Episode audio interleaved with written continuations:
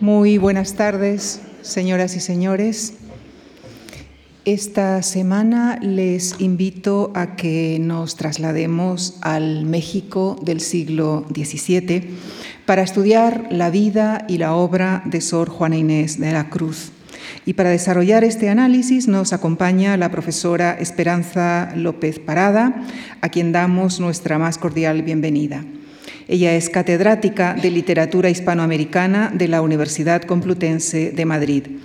Además de impartir docencia en universidades de Argentina, México y Estados Unidos, ha investigado en varias instituciones extranjeras, entre las que cabe destacar, por la importancia de los fondos coloniales que custodian, las investigaciones llevadas a cabo en la John Carter Brown Library de Estados Unidos y en la Universidad de Londres. Los proyectos de investigación que ha dirigido han dado lugar a numerosas publicaciones, capítulos de libro y artículos en revistas de investigación. Entre ellos mencionamos la monografía El botón de seda negra, cultura material y transferencia religiosa en los virreinatos de Indias. También mencionamos la edición preparada con Marta Ortiz Canseco del Auto de la Fe, celebrado en Lima el 23 de enero de 1639, de Fernando de Montesinos. También comisarió la exposición por, el aniversario de la muerte del Inca Garcilaso de la Vega en la Biblioteca Nacional de España. Con relación al ciclo que nos ocupa el próximo jueves, su conferencia estará centrada en la variada obra de Sor Juana Inés, sesión que, incluirá la lectura dramatizada de algunos de sus poemas a cargo de la actriz Beatriz Argüello. Y esta tarde desarrollará la conferencia titulada Sor Juana Inés de la Cruz en el México del siglo XVII, diverger de uno mismo. Les dejo con la profesora Esperanza López Parada. Muchísimas gracias.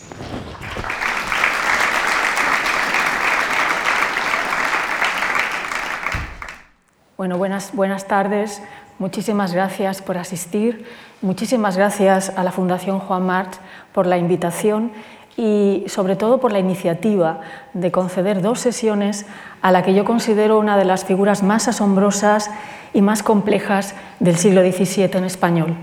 Una figura que Peter Bark, el estudioso inglés, había considerado la única mujer polímata en lengua española y en un siglo rico como es el XVII, en esa especie de monstruos de erudición en que esa condición consiste. Un polímata no es otra cosa que un erudito, un hombre sabio, eh, un hombre que se caracteriza también por un afán irreductible de saber, por una curiosidad inconmensurable. Y creo que esa curiosidad intelectual eh, que había sido condenada por los padres de la Iglesia y por los teólogos, desde San Agustín a Calvino, fue rehabilitada gracias al trabajo del pensador inglés Francis Bacon, eh, del padre del experimentalismo inglés, para quien en algún momento él, dice, la totalidad del conocimiento puede fungir como una forma mental de patria, como el territorio nutricio. El lema que eh, Francis Bacon adoptaría, plus ultra, podría ser perfectamente suscrito por la propia Sor Juana Inés de la Cruz, para cuyo afán de saber no había fronteras impuestas en ningún caso, ni siquiera a veces por la propia naturaleza. Sor Juana es una polímata, es una polímata barroca, es nuestra polímata del barroco, sobre todo si tenemos en cuenta las múltiples actividades a las que se entregará y a las que además se entregará con una pasión y una competencia eh, realmente asombrosa. Eh, así, por ejemplo, Sor Juana escribirá poesía en todos los principales metros de la época, eh, una poesía unas veces personal, pero otras tal vez muy filosófica, mm, satírica incluso, en ocasiones también de circunstancias. A la vez escribirá sainetes, comedias, autosacramentales. Será ducha en arquitectura y construirá eh, grandes arcos de triunfo, uno de ellos para recibir al virrey en eh, su obra Neptuno alegórico. Será latinista, esto es gramática, pero también filósofa, teóloga de profundos misterios y a la vez, lo que es muy curioso, eh, fungirá como contadora, tesorera, es decir, como madre ecónoma del convento en el que ingresa y parece ser que lo hizo muy bien porque fue reelegida en dos ocasiones. Compone también música y hasta elaborará un manual para facilitar la enseñanza de la, de la música, el caracol, que desgraciadamente hoy hemos perdido. Estudiará y será experta en retórica, en anatomía, en medicina, en mecánica. Se interesará por las ciencias y las técnicas de la época, adquiriendo además eh, los artilugios de moda y recabando noticias de, por ejemplo, desde la cámara oscura hasta el telescopio, que eh, eran los inventos de ese momento y que ella recibirá noticias de todos estos eh, artilugios en su celda del convento.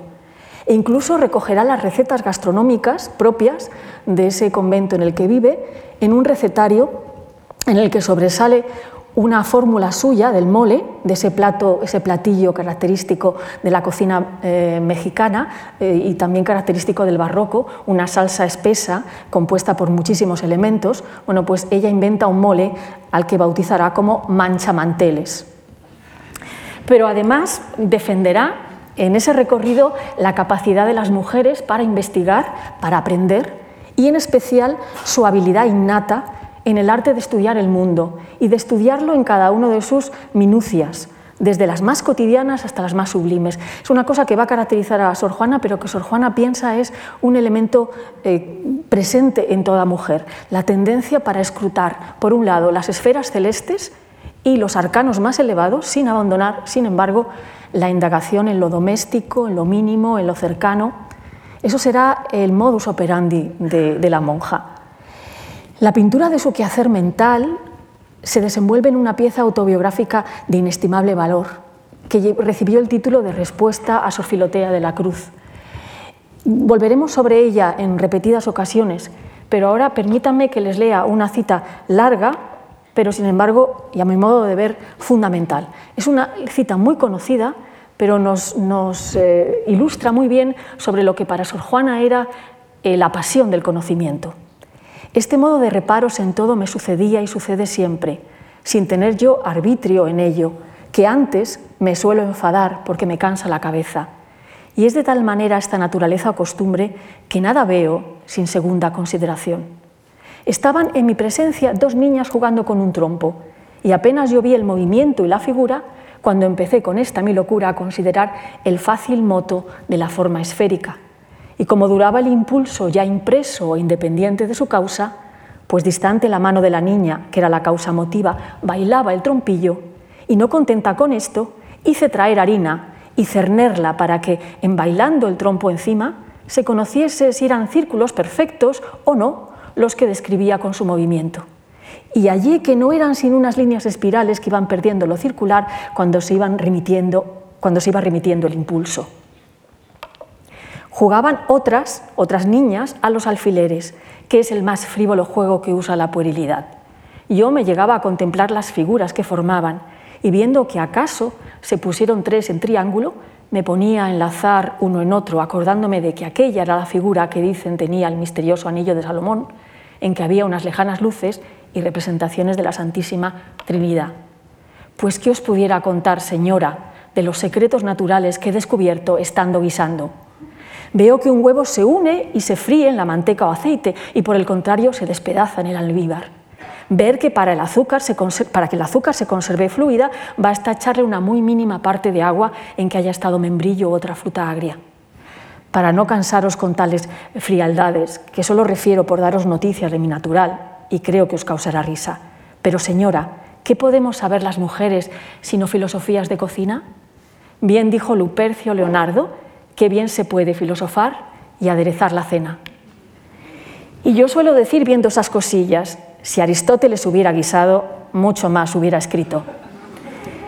Y prosiguiendo en mi modo de cogitaciones, digo que esto es tan continuo en mí que no necesito de libros, pues basta lo dicho para que vuestra discreción y trascendencia penetre y se entere perfectamente en todo mi natural y del principio, medio y estado de mis estudios si Aristóteles hubiera guisado, más hubiera escrito.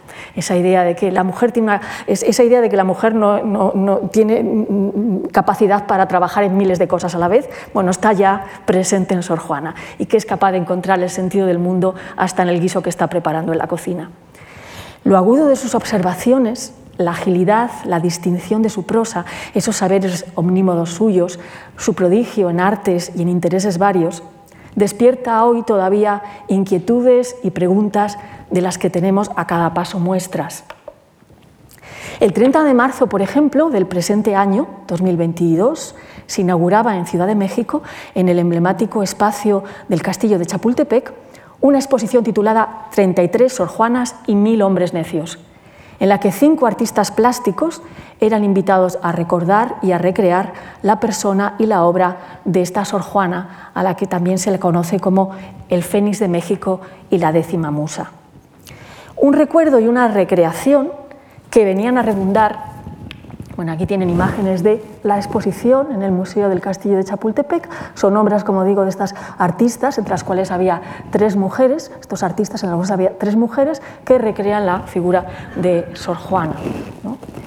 Una recreación que viene a redundar en lo que ya es una demostrada y sólida vitalidad de su imagen, presente siempre y nacionalizada como parte de la marca México al lado de la otra mujer universal, Frida Kahlo, la tienen las dos juntas, desde los billetes de 200 pesos que llevan la efigie de Sor Juana hasta las catrinas y los desfiles del Día de Muertos que suelen presentar esta Sor Juana. En años recientes se ha reconstruido su celda en el convento de San Jerónimo, se han localizado sus restos y se han reenterrado en ese mismo convento, se han publicado nuevas monografías que van a sumarse a la magistral obra de Octavio Paz, Sor Juana Inés de la Cruz o las trampas de la fe, y se han reabierto todas las polémicas en torno a la persecución de la que fue objeto por parte de la Iglesia o los amores reales o ficticios con la virreina María Luisa Manrique de Lara. También se ha exaltado su presunto lesbianismo y a la par se ha vuelto a defender la posible santidad de su conversión final a la religión. Hasta se ha cantado a ritmo de bolero uno de los poemas más reconocidos y más reconocibles de su defensa de las mujeres. Una especie de himno protofeminista en que viene a reprocharle a los hombres los vicios siempre atribuidos al sexo débil. Y permítanme que les ofrezca esta, a Juan Valderrama cantando a ritmo de bolero, como digo, este poema maravilloso de Sor Juana, muy conocido, Hombres necios que acusáis, en el álbum Mujeres de carne y hueso.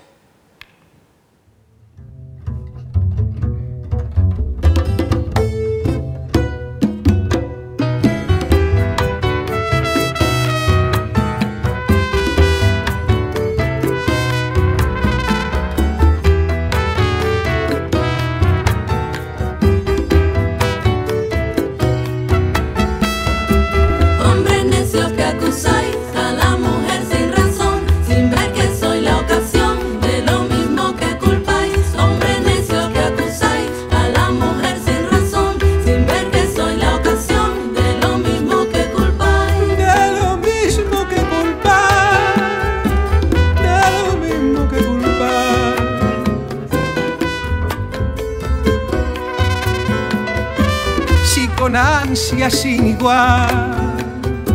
Solicitáis su desdén porque queréis que obren bien. Si las incitáis al mal.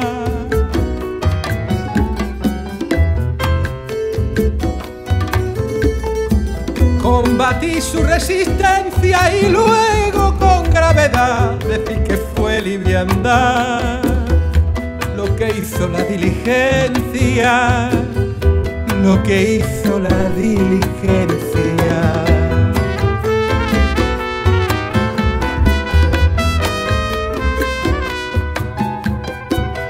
Parecer quiere el denuedo, demuestro parecer loco al niño que pone el coco y luego le tiene miedo y luego le tiene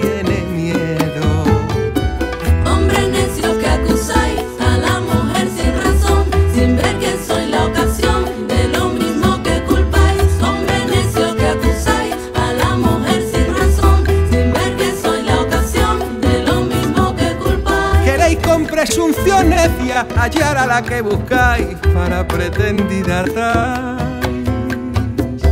Y en la posesión Lucrecia.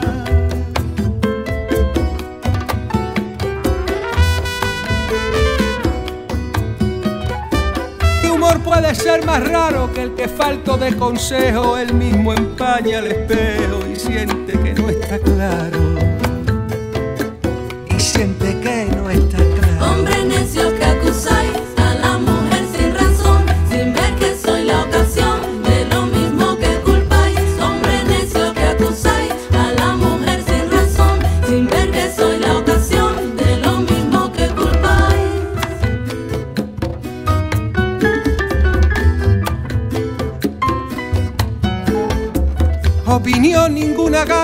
la que más se recata, si nos admite es ingrata y si os admite liviana. Siempre tan necios andáis que con desigual nivel a una culpa y por cruel y a otra por fácil culpa y a otra por fácil culpa.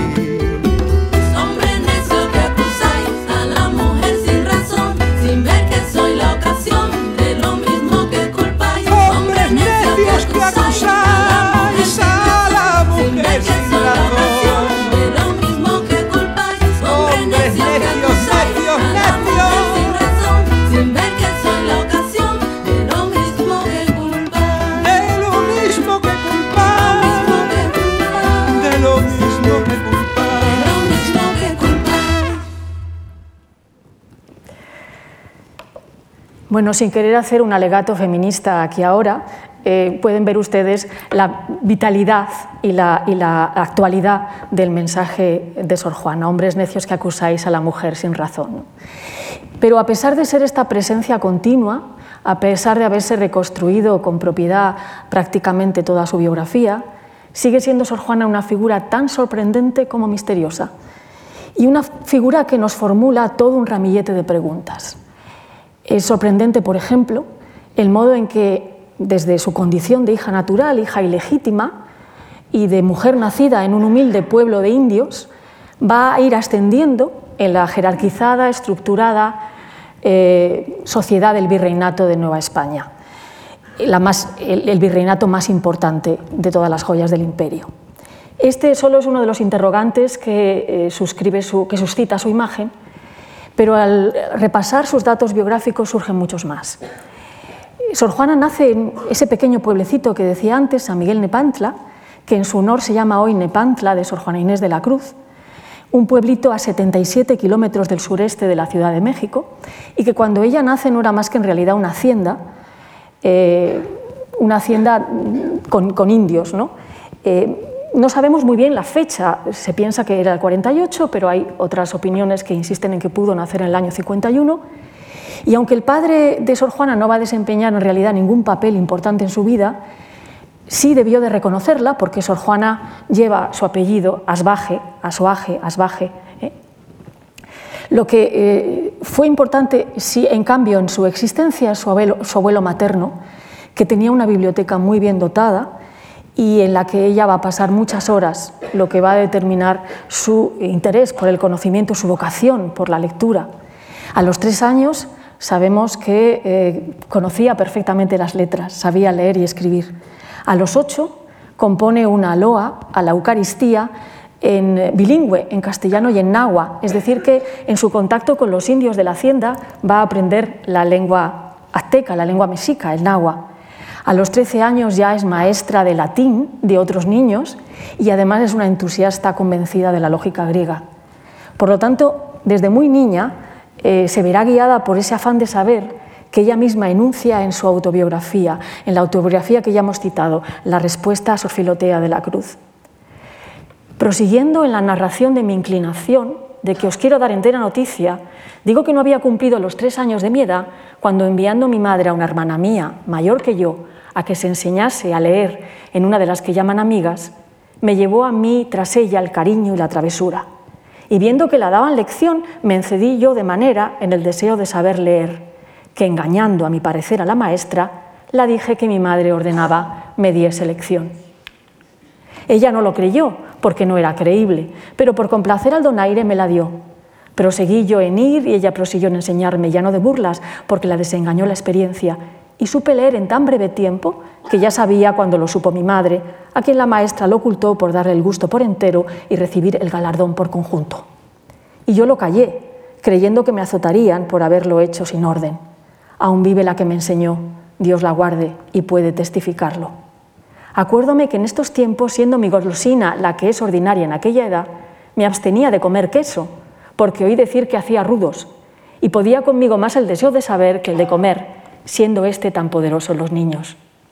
Empecé a deprender gramática, en que creo no llegaron a 20 las lecciones que tomé, y era tan intenso mi cuidado, que siendo así que en las mujeres, y más en tan florida juventud, es tan apreciable el adorno natural del cabello, yo me cortaba de él cuatro o seis dedos, midiendo hasta dónde llegaba antes, e imponiéndome ley de que si cuando volviese a crecer hasta allí no sabía tal o tal cosa que me había propuesto de prender en tanto que crecía, me lo había de volver a cortar en pena de la rudeza. Sucedía así que él crecía y yo no sabía lo propuesto, porque el pelo crecía a prisa y yo aprendía despacio. Y con efecto le cortaba en pena de la rudeza, que no me parecía razón que estuviese vestida de cabellos, cabeza que estaba tan desnuda de noticias que era más apetecible adorno. A los 17 años, viviendo ya en la Ciudad de México, con su tía, con una tía suya, sufre un escrutinio similar al encuentro del niño Jesús con los doctores de la ley, o por ejemplo el examen experimentado por Santa Catalina de Siena. El virrey de entonces, en Nueva España, Antonio Sebastián de Toledo, del que tienen ustedes el retrato, marqués de Mancera, había conocido, gracias a su esposa, la virreina, a esta criatura excepcional y decide invitarla a palacio para interrogarla, para ser interrogada por teólogos, por filósofos, por juristas, por hombres de letras. Parece ser que la joven deslumbró a todos con sus respuestas atinadas, pero también con su compostura y por el hecho de que no dio ninguna muestra de arrogancia. A partir de ese momento, la fama de Sor Juana crece y se desempeña en la corte del virrey Mancera, siendo muy querida de la virreina, eh, doña Leonor de Carreta, perdón, de Carreto, bautizada por Sor Juana en sus poemas bajo el disfraz del seudónimo de Laura. En realidad será bajo el gobierno del siguiente virrey, el marqués de la Laguna, eh, para cuya entrada en, la ciudad ella recibe el encargo de elevar el arco triunfal del Neptuno alegórico. Eh, cuando se produce en esos años, de 1680 a 1686, que es exactamente el virreinato, el tiempo del virreinato de este marqués de la Laguna, cuando se produzca la edad de oro de la creación literaria e intelectual de Juana de Asbaje. En esos años del virreinato será muy amiga y protegida a su vez de la virreina, la condesa de Paredes, doña Luisa Manrique, Lisi en los poemas de Sor Juana.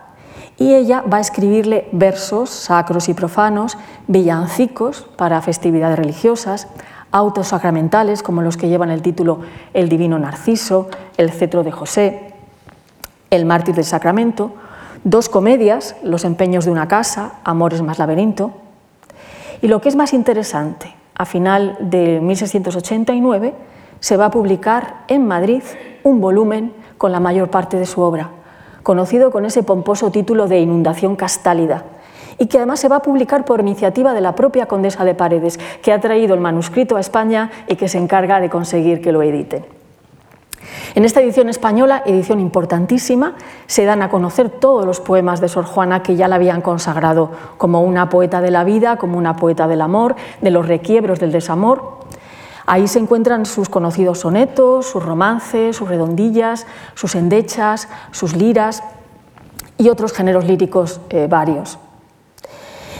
Consecuencia inmediata de esta fama eh, es que empieza a encontrarse Sor Juana en el ojo del huracán de la vigilancia religiosa. Y como consecuencia también se va a producir el episodio más desagradable de su vida en este sentido. Su escrito eh, teológico, la Carta Tenagórica, un escrito muy arriesgado que ella pretendía circular solo entre los más íntimos, entre sus hermanas en el convento y entre sus amigos intelectuales, porque era un texto problemático, en el sentido de que en él Sor Juana rebate eh, las ideas del predicador más importante del, instante, del momento, que es el padre portugués Antonio Vieira. Ella lo rebate, entra en, lucha o en batalla con sus ideas. Pues esta carta tenagórica, que como digo, eh, pretendía Sor Juana que permaneciera en el ámbito de lo privado, de lo íntimo, se ve publicada a traición por el obispo de Puebla, por este señor eh, eh, Manuel Fernández de Santa Cruz, que lo hace además escondido y replegado bajo el seudónimo de Filotea de la Cruz. Entonces era una carta, como digo, problemática, polémica, en la que Sor Juana se permitía hacer un ejemplo de hacer un, acto de ibris, un acto de arrogancia, rebatiendo, insisto, las ideas del más importante predicador de, ese instante. ¿no? Y, esto le iba a suponer un problema, un problema grave con la Inquisición y con los principales, eh, con el orden eclesiástico vigente.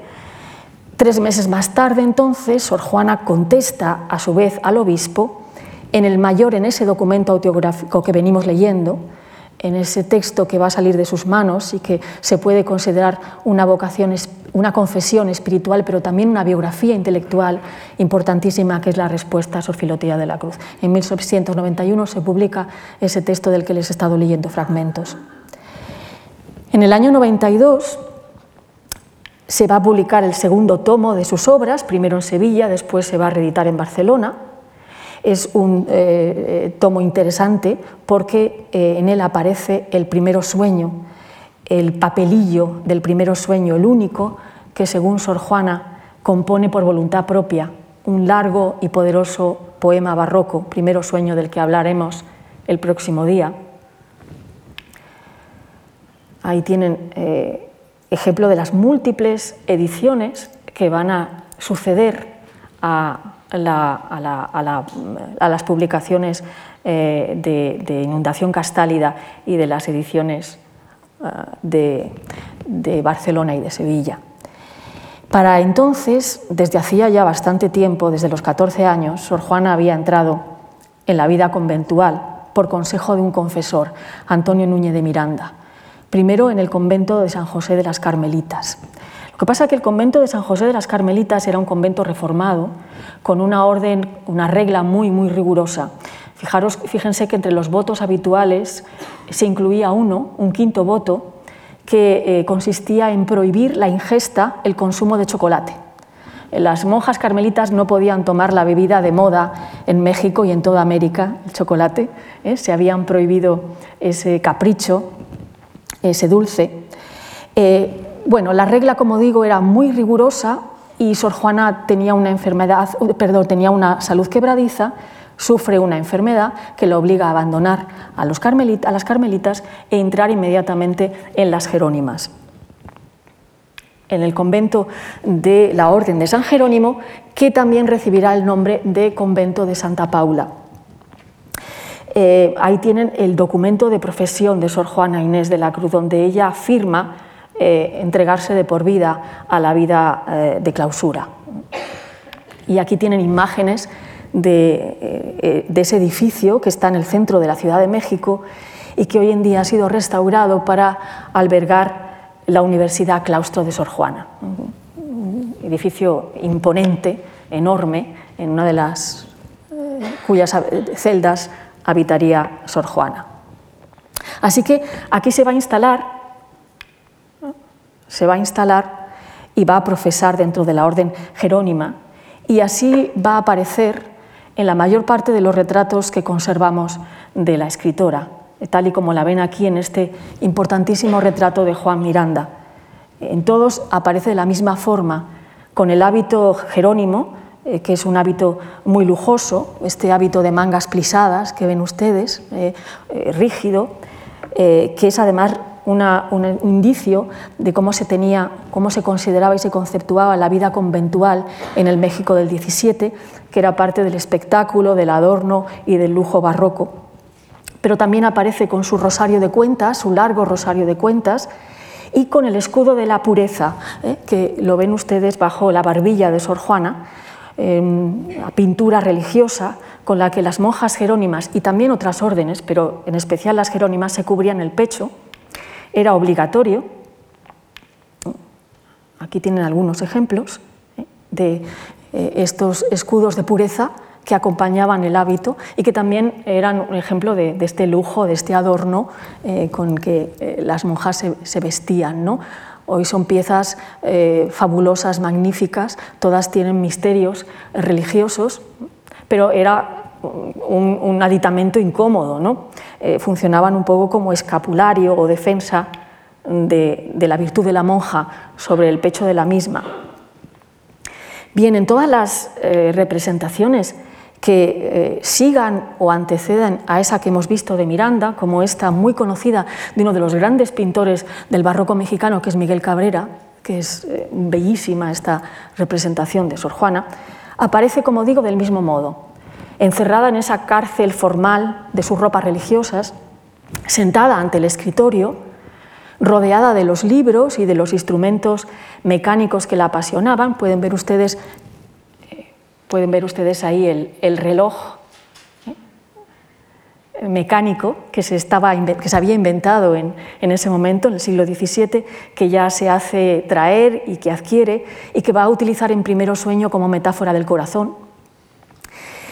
Eh, y todos estos elementos en su celda de dos plantas, en su eh, celda mm, de, pequeño chalet de, dos plantas, eh, rodeada, como digo, de estos eh, numerosísimos libros, que se va a ver obligada a vender al final de su vida, cuando la persecución contra su tarea escritural por parte de las altas instancias eclesiásticas así lo dictaminen. unos años antes de morir, Sor Juana se verá obligada a vender todos estos libros y a dejar además renunciar para siempre a las letras, Sor Juana vivirá aún dos años en esa privación y morirá en 1695 atendiendo a sus hermanas, víctima de una epidemia de peste eh, que asolaba en ese momento México. Ahí tienen el 93, renuncia a las letras, dona toda su biblioteca, todos sus aparatos científicos, por insistencia de sus confesores y de la autoridad eclesiástica en ese momento y eh, ratifica en el 94 sus votos religiosos para morir dos años después, el 17 de abril, víctima de esa epidemia de peste. Ningún retrato de los que tenemos de ella es original eh, o directo de la autora, la mayor parte son copias de otros retratos, salvo quizá este que se exhibió hace unos años en la Galería de Arte de Londres, Colnagy, y que ostenta el escrito en uno de los lados, aquí aparece la frase eh, Aetitis, eh, Sua 25, eh, lo cual nos permite mm, datarlo en ese año 1673, es decir, en plena vida de la monja. Pero como, como digo, en todos los retratos que conservamos de ella, una de las cosas que llama más la atención es la viveza la perspicacia de sus ojos. Este, por ejemplo, lo tienen ustedes en el Museo de América, de Andrés de Islas, lo pueden contemplar ahí, junto con una pequeña recreación de una de las salas de su celda. Como digo, esa, esa viveza, esa perspicacia de sus ojos, esa mirada inquisitiva y desvelada, en la que Sor Juana parece cifrar lo que por otra parte ella va a dejar de manera expuesta y explícita en uno de sus sonetos más repetidos, la condición fantasmal, fracasada, ficticia de todos los esfuerzos humanos, la idea de que toda representación humana es una forma más de la ficción. El poema, uno de los más conocidos de Sor Juana, uno de los más repetidos, lleva el título Procura desmentir los elogios que a un retrato de la poetisa inscribió la verdad que llaman pasión. Es, un soneto que ella escribe probablemente a uno de esos retratos anteriores que hemos visto.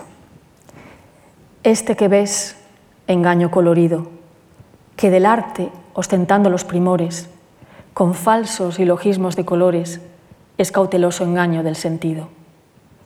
Este en quien la lisonja ha pretendido excusar de los años los horrores, y venciendo del tiempo los rigores, triunfar de la vejez y del olvido.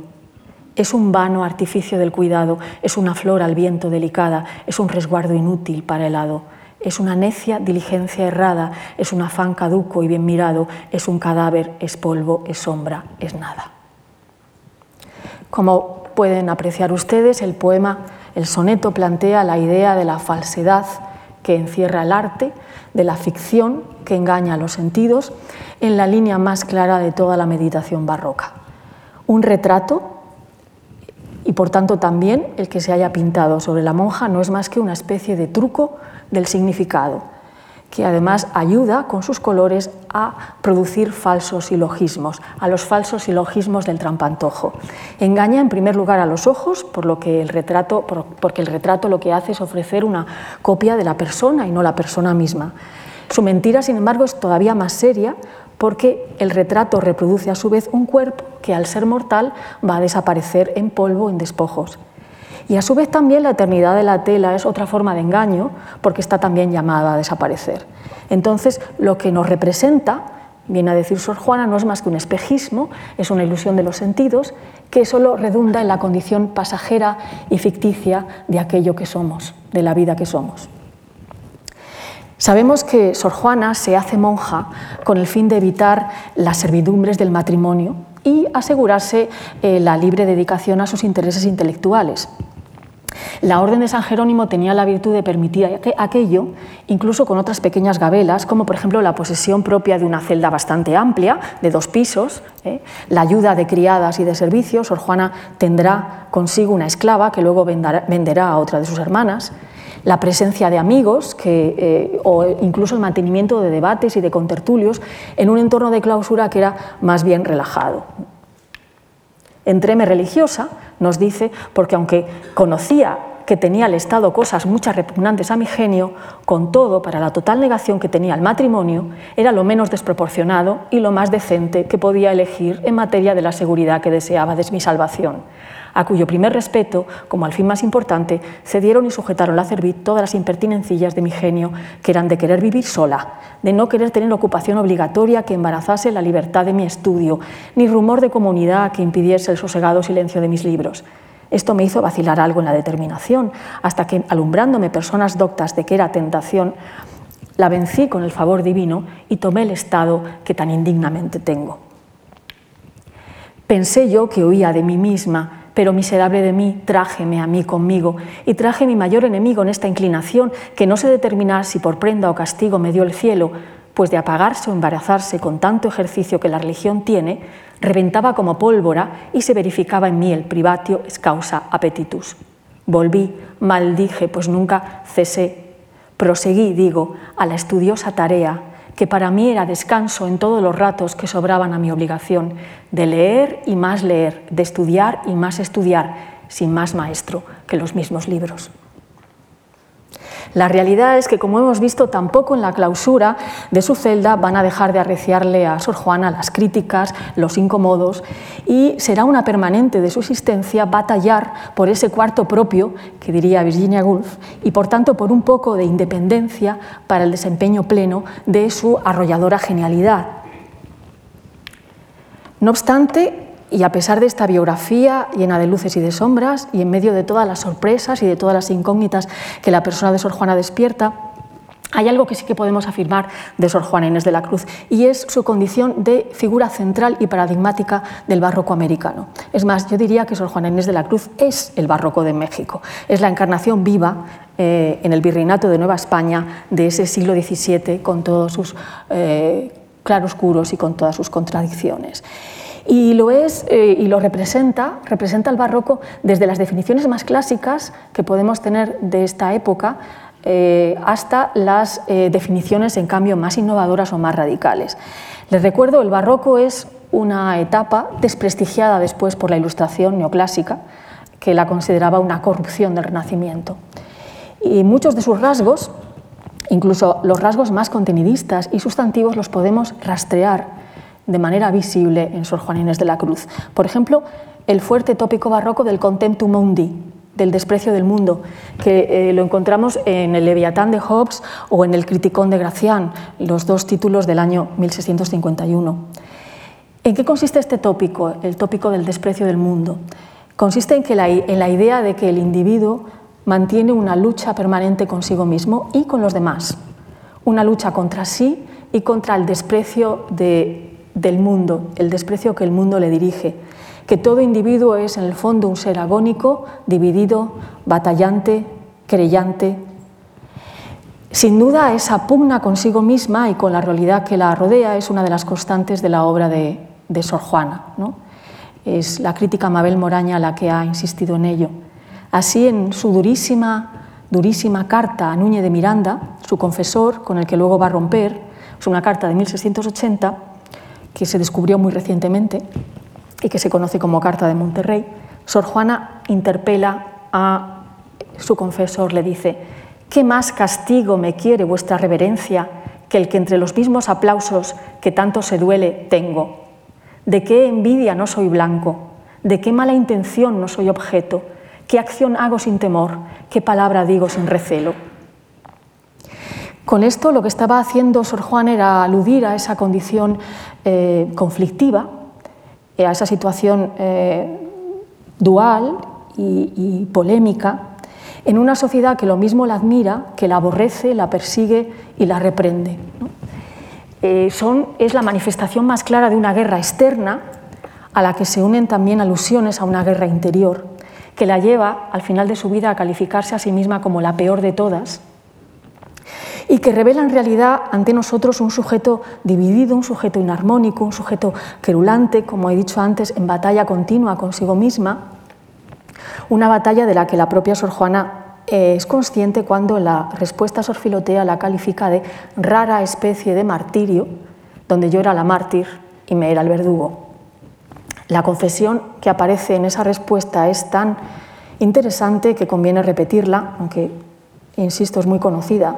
Y conviene repetirla porque atañe también a esa condición pecaminosa y perseguida en el ejercicio de hacer versos.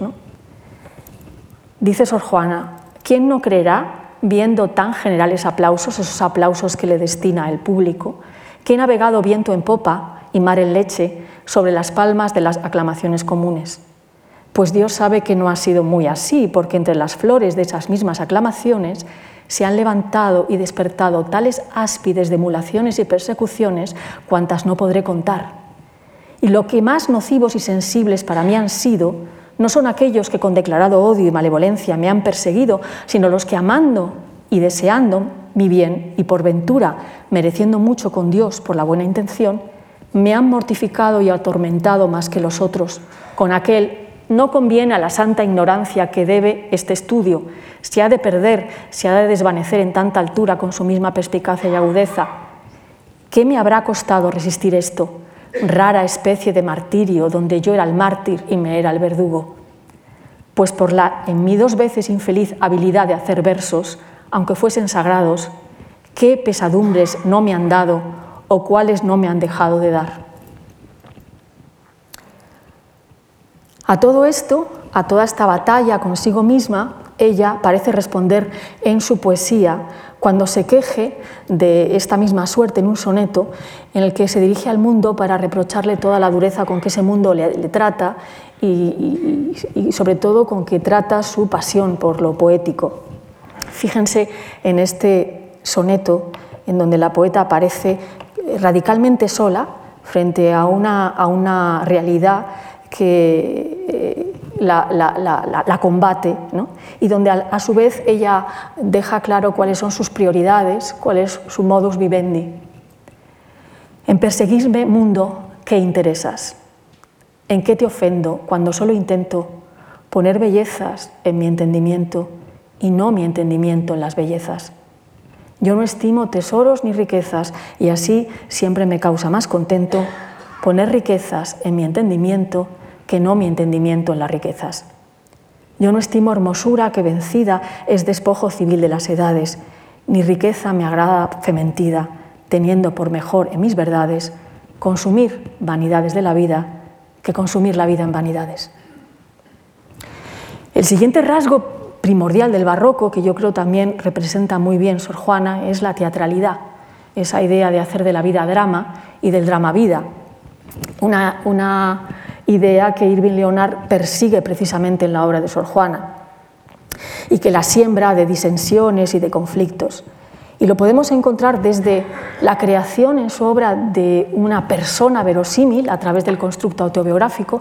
Hay mucho de construcción autobiográfica en la obra de Sor Juana y una fuerte presencia autorrepresentacional y autobiográfica, hasta la utilización de todo tipo de recursos teatrales, dialógicos, como por ejemplo montajes carnavalizados, montajes polifónicos en las loas y villancicos, como la utilización de alegorías, de retratos, de seudónimos, como las figuras poéticas alternadas, como diferentes juegos escriturales en los cuales se entretiene. Por ejemplo, hay una diversión muy teatral y muy interesante que se produce con un grupo de coetáneas de la, de la monja y de fans, unas monjas portuguesas que habían fundado en Portugal, en Lisboa, la Asamblea de la Casa del Placer y con las que además se contacta a través de la Condesa de Paredes, que les recuerdo ya estaba en Madrid y había publicado Inundación Castálida. Estas monjas habían construido esa sociedad literaria, la Asamblea de la Casa del Placer, que se interesaba en la poesía mundana. Como ellas eran monjas de clausura, pues evidentemente eh, lo hacían de manera eh, con seudónimos, todo esto estaba trabajado de una forma eh, en incógnita, y se participaban todos los descubrimientos por carta, se escribían por carta lo que iban encontrando de esa poesía mundana. Y en concreto se van a escribir sobre la belleza y la inteligencia que eh, descubrirán leyendo La inundación castálida publicada en Madrid esa reunión de la poesía de la mexicana. Y desde ese momento se convierten, como digo, en fans de Sor Juana Inés de la Cruz. A Sor Juana Inés de la Cruz le llega la noticia de que tiene estas seguidoras fervorosas en Lisboa y decide regalarles un librito eh, de poemas, un librito de enigmas, de adivinanzas, ¿eh? que eh, les, manda y que ellas se encargan de copiar, de distribuir y de componer como si de un libro facticio en realidad fuese. ¿no? Imitan una edición impresa, imitan los permisos, la, autoría, etc. les recuerdo que el enigma y la adivinanza son manifestaciones del barroco. Y son manifestaciones del barroco, según la Torre, eh, tanto más barrocas cuanto más dificultosas y cuanto más incluyen las contrariedades del propio sujeto. Sor Juana incluyó en este librito de enigmas las propias y, como digo, poco antes de abandonar la literatura, en 1693, escribe 20 preguntas muy ingeniosas que yo les confieso soy incapaz de saber qué significan eh, hay todo tipo de especulaciones sobre ello, los críticos se rompen la cabeza para saber qué está detrás de estos enigmas, que ella, eh, insisto, eh, escribe confiada en la discreta inteligencia de las monjas para descifrarlos, esperando divertirlas y donde además recoge sus especulaciones sobre lo que es el afecto humano. Simplemente para que vean dos ejemplos el primero, con el que se abre, dice, ¿cuál es aquella homicida que piadosamente ingrata siempre en cuanto vive mata y muere cuando da vida? Y el quinto, ¿cuál es aquella deidad que con tan ciega ambición, cautivando la razón, toda se hace libertad? Bueno, este no es más que otro ejemplo de ese uso del enigma, esta presencia de la teatralidad, esta presencia del juego, de la mascarada, que tiene además su manifestación en los varios tipos y voces bajo los que Sor Juana suele disfrazar su discurso. Jim Franco habla de, verdaderos dramatis personae, de la aparición de verdaderos personajes dramáticos en toda la escritura de la poeta, de una verdadera ficcionalización del yo, que va a resultar imprescindible en tanto máscara necesaria frente a esas reticencias, esos obstáculos que la poeta va a sufrir y que le va a permitir componer y le va a permitir sobre todo la expresión de su subjetividad, eh, de la subjetividad más controvertida por parte de una mujer en pleno siglo XVII. Esto es muy visible, por ejemplo, cuando Sor Juana en sus poemas adopte la voz masculina. Yo no dudo, Lisarda, que te quiero, aunque sé que me tienes agraviado, va a escribir como un hombre. Cuando en su teatro inserte todo tipo de cambios de sexo, o cuando muy joven intente visitar la universidad escondida bajo el disfraz de un hombre. Teniendo yo después como seis o siete años y sabiendo ya leer y escribir, con todas las otras habilidades de labores y costuras que deprenden las mujeres, oí decir que había universidad y escuelas en que se estudiaban las ciencias en México y apenas lo oí cuando empecé a matar a mi madre con insistentes e importunos ruegos sobre que, mudándome el traje, me enviase a México en casa de unos deudos que tenía para estudiar y cursar la universidad. Ella no lo quiso hacer e hizo muy bien, pero yo despiqué el deseo en leer muchos libros varios que tenía mi abuelo, sin que bastasen castigos ni represiones a estorbarlo. se quiere disfrazar de hombre para ir a la universidad. Es lo que Octavio Paz calificó de travestismo simbólico de Sor Juana pero no solo como una aplicación de estos juegos aparienciales del barroco, sino como un verdadero mecanismo de supervivencia y de resistencia. Sin embargo, lo que es muy interesante es que además de cumplir con estos rasgos que podríamos considerar tópicos del barroco, eh, Sor Juana ejemplifica también otras modalidades más arriesgadas de entender el momento. Dentro de las propuestas eh, tradicionales, recordemos que para Bölflin el barroco era una esencia, antes que una producción epocal o un estilo, que para Maraval era una cultura, Gilles Deleuze, el filósofo francés, va a ofrecer una muy peculiar comprensión del término en un texto muy original que se llama Le Pli, Leibniz et le Baroque, del año 1988, donde propone una definición que hoy en día todavía es de incipiente planteamiento para el ámbito americano. ¿no? El barroco, nos dice Gilles Deleuze, se articula para él no como un estilo, no como una época, no como una cultura, sino como una operación como una función operativa, como una gestión parecida a plegar un papel, una lámina o una tela. En todo pliegue, recuerden, recuerden las, las mangas plisadas del hábito de Sor Juana, hay siempre dos caras, eh, dos lados, el derecho y el revés de lo plegado, que aparecen enfrentados, aparecen opuestos y que no se comunican nunca, pero que por el pliegue van intercambiando posiciones. En efecto, la cara exterior, al doblarse, pasa a formar el interior del pliegue y el interior del pliegue pasa a ser la, cara exterior y así sucesivamente. Es decir, em, cambian ubicación, cambian sentido, se van plegando y van procediendo de modo alternado. Según Gilles Deleuze, el, barroco trabajaría de esta misma forma, enfrentando dualidades, componiendo de dos en dos las cosas, plegando intercambiando posiciones ocupadas de modo sucesivo. Esto ocurre, por ejemplo, con las fachadas barrocas, la iglesia de la Compañía de Jesús en, de San Ignacio en Roma, que se pliega y ondula en recovecos, no deja de ser fachada, pero hay un momento en que la fachada se vuelve casi interior. ¿no? Y, por supuesto, en los poemas de Sor Juana, que suelen presentar posiciones enfrentadas, Veámoslo aquí en este poema que recibe el título de Prosigue el mismo asunto y determina que prevalezca la razón contra el gusto. Al que ingrato me deja, busco amante. Vean los dos polos, amante ingrato. Al que amante me sigue, dejo ingrata. ¿Eh? El pliegue, va, el ingrato va dejando su lugar al amante, el amante deja lugar, su lugar a la ingrata, al ingrato sin que nunca lleguen a comunicarse uno u otro, esas posiciones nunca llegan a fusionarse. Constante adoro, a quien mi amor maltrata, maltrato a quien mi amor busca constante.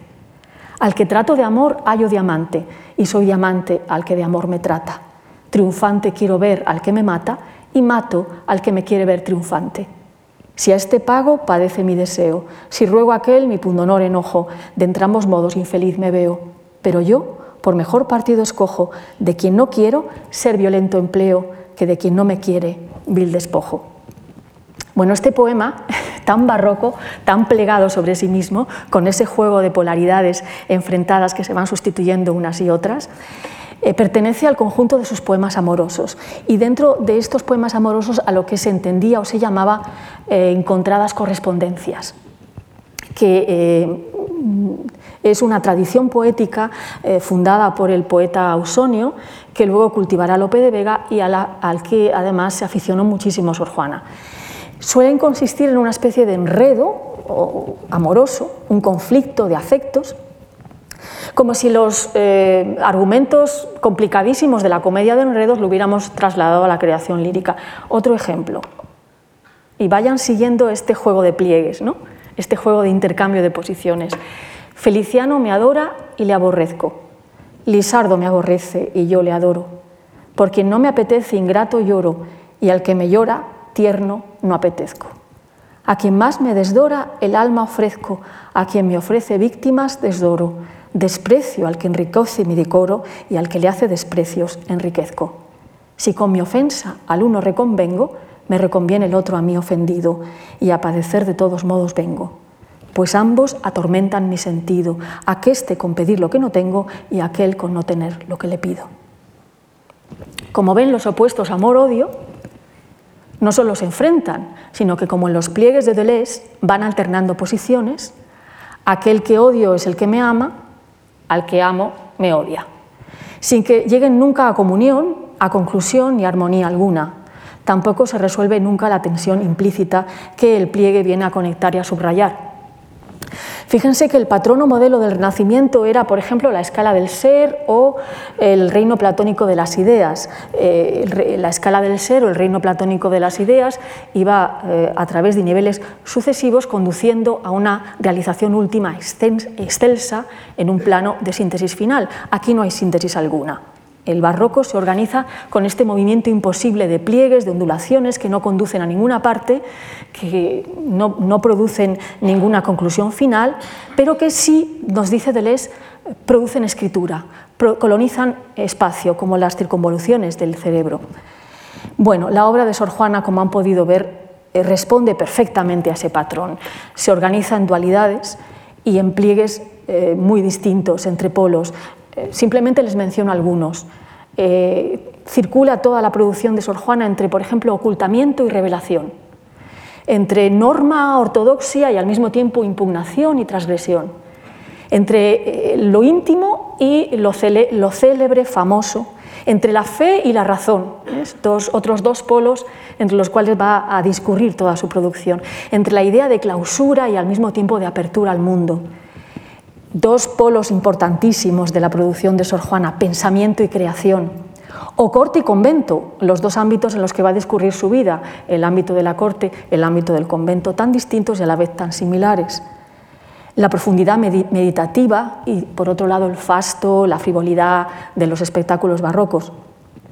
Nos podemos encontrar incluso pares muy poco previsibles, bastante alambicados, complejos, como por ejemplo eh, los que señala Margarita Peña entre exégesis bíblica y ejemplificación concreta, o entre erudición y praxis, o incluso entre escolasticismo tradicional y proposiciones heterodoxas.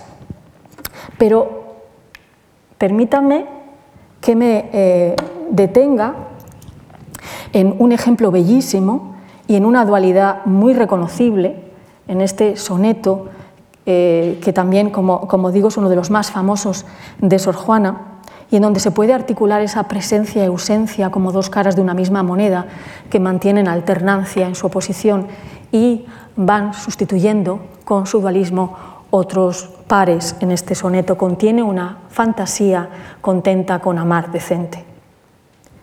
Detente sombra de mi bien esquivo imagen del hechizo que más quiero, bella ilusión por quien alegre muero, dulce ficción por quien penosa vivo. Si al imán de tus gracias atractivo sirve mi pecho de obediente acero, ¿para qué me enamoras, lisonjero, si has de burlarme luego fugitivo?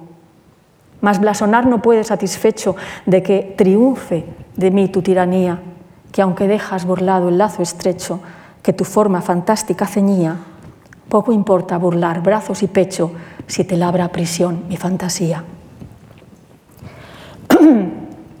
bueno, en la poesía amorosa de Sor Juana ha sido objeto siempre de todo tipo de especulaciones acerca de la base real o ficticia de las experiencias que aparece ahí narradas, ¿no? si de realmente la monja amó o no amó, eh, si amó mujeres o amó hombres.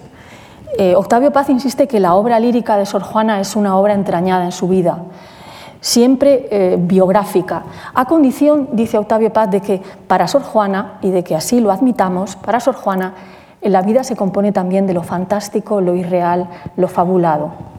Paz nos dice, es imposible que sus poemas de amor no se apoyen en una experiencia realmente vivida. Pienso lo mismo, pero repito, lo que llamamos experiencia abarca en Sor Juana lo real y lo imaginario, lo pensado y lo soñado. Podríamos convenir con paz que la vida amorosa de la monja fue enteramente imaginaria, sin que por, ello haya carecido de intensidad, de, fuerza, de, drama, como ven aquí. ¿no? Pat lo dice a modo de aviso de caminantes y contrarrestando con ello el juicio de Menéndez Pelayo, que consideraba que estos poemas eran conceptualizaciones puras y duras, o sea, saber codificado, que no tenían nada de experienciales, que no había una anécdota detrás concreta. Pero lo cierto es que también se da en ellos algo de esto, algo de esta idea de conceptualización, que en ellos se articula toda una filosofía, toda una, me gusta llamarlo así, fenomenología del amor, ¿no? fenomenología lógica y mental del amor, que adquiere su momento más álgido en este soneto 165 que acabo de leerles. Fíjense en el primer cuarteto, detento sombra de mi bien esquivo, detente, perdón, detente sombra de mi bien esquivo, imagen del hechizo que más quiero, bella ilusión por quien alegre muero, dulce ficción por quien penosa vivo.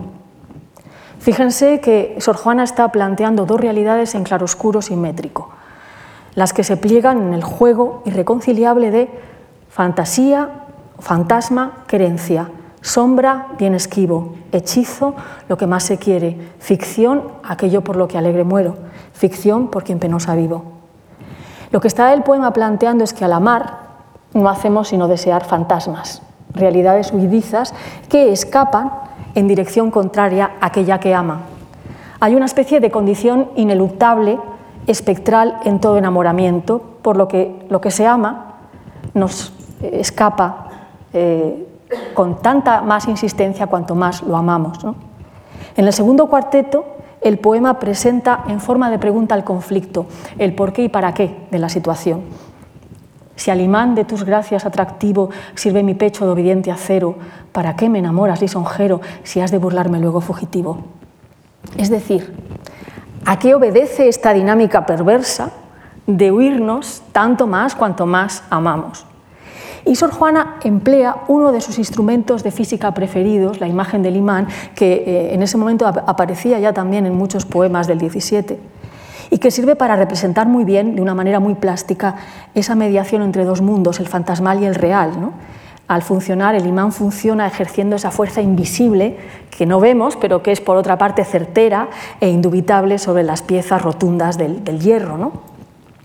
Los tercetos resuelven el conflicto, pero de un modo terrible, a través de la prolongación sin edie de la condena. La mente aprisiona una forma que escapa del abrazo corporal, porque cualquier unión que pretendamos es siempre una unión ficticia. Mas blasonar no puede satisfecho de que triunfa de mí tu tiranía, que aunque dejas burlado el lazo estrecho que tu forma fantástica ceñía, poco importa burlar brazos y pecho si te labra prisión mi fantasía. Bueno, es naturaleza fantasmal del amor eh, esta idea de que el amante huye para acicatear aún más los sentimientos del amado. Y esta idea aparece en toda la historia del erotismo de Occidente, del amor cortés a la época moderna. Pero aquí aparece de un modo lateral. Incluso podríamos decir que el texto de Sor Juana no se inscribe del todo en esa corriente. Para Georgina Sabat de Rivers, una de sus grandes exégetas, una de sus grandes estudiosas, lo que hace aquí eh, Sor Juana es algo radicalmente original, completamente distinto viene a decir que efectivamente el amor nos huye, que es tanto más amor cuanto más huidizo, pero que la mente es capaz de lograrlo todo, incluso de aprisionar al amado que nos rechaza. Es decir, la mente puede burlar el lazo estrecho ¿eh? Eh, que intentamos tender al, al amado para aprisionarlo y reducirlo al recurso mental de la fantasía. La materia puede faltarnos, pero la imaginación puede suplirlo todo. Puede huirnos el amado, pero podemos amarlo en nuestros sueños. Resulta entonces que muy curioso que para Sor Juana la sede del amor no sea ya el corazón, sino ese poderoso órgano de cuyo ejercicio ella había hecho gala, la mente. Escuchemos de nuevo, y con esto quiero terminar, escuchemos de nuevo este precioso soneto de Sor Juana en la voz de Ofelia eh, Medina, que además nos lo brinda a ritmo de corrido.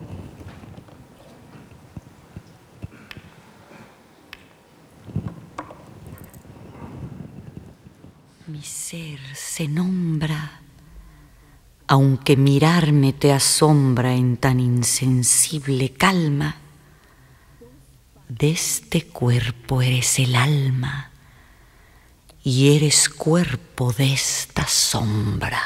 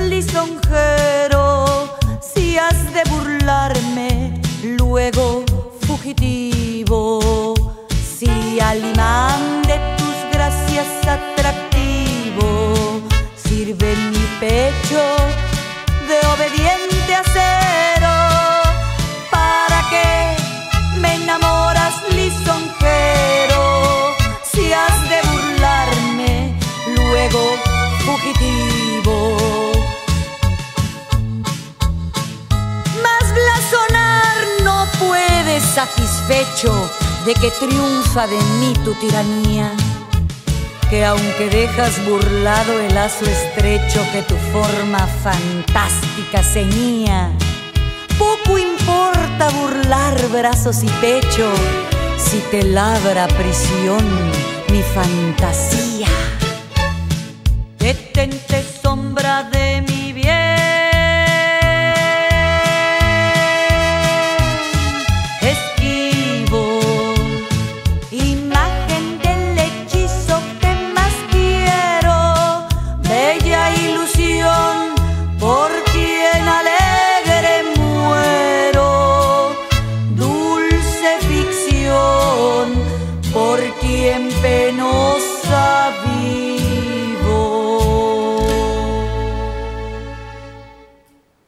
Muchas gracias.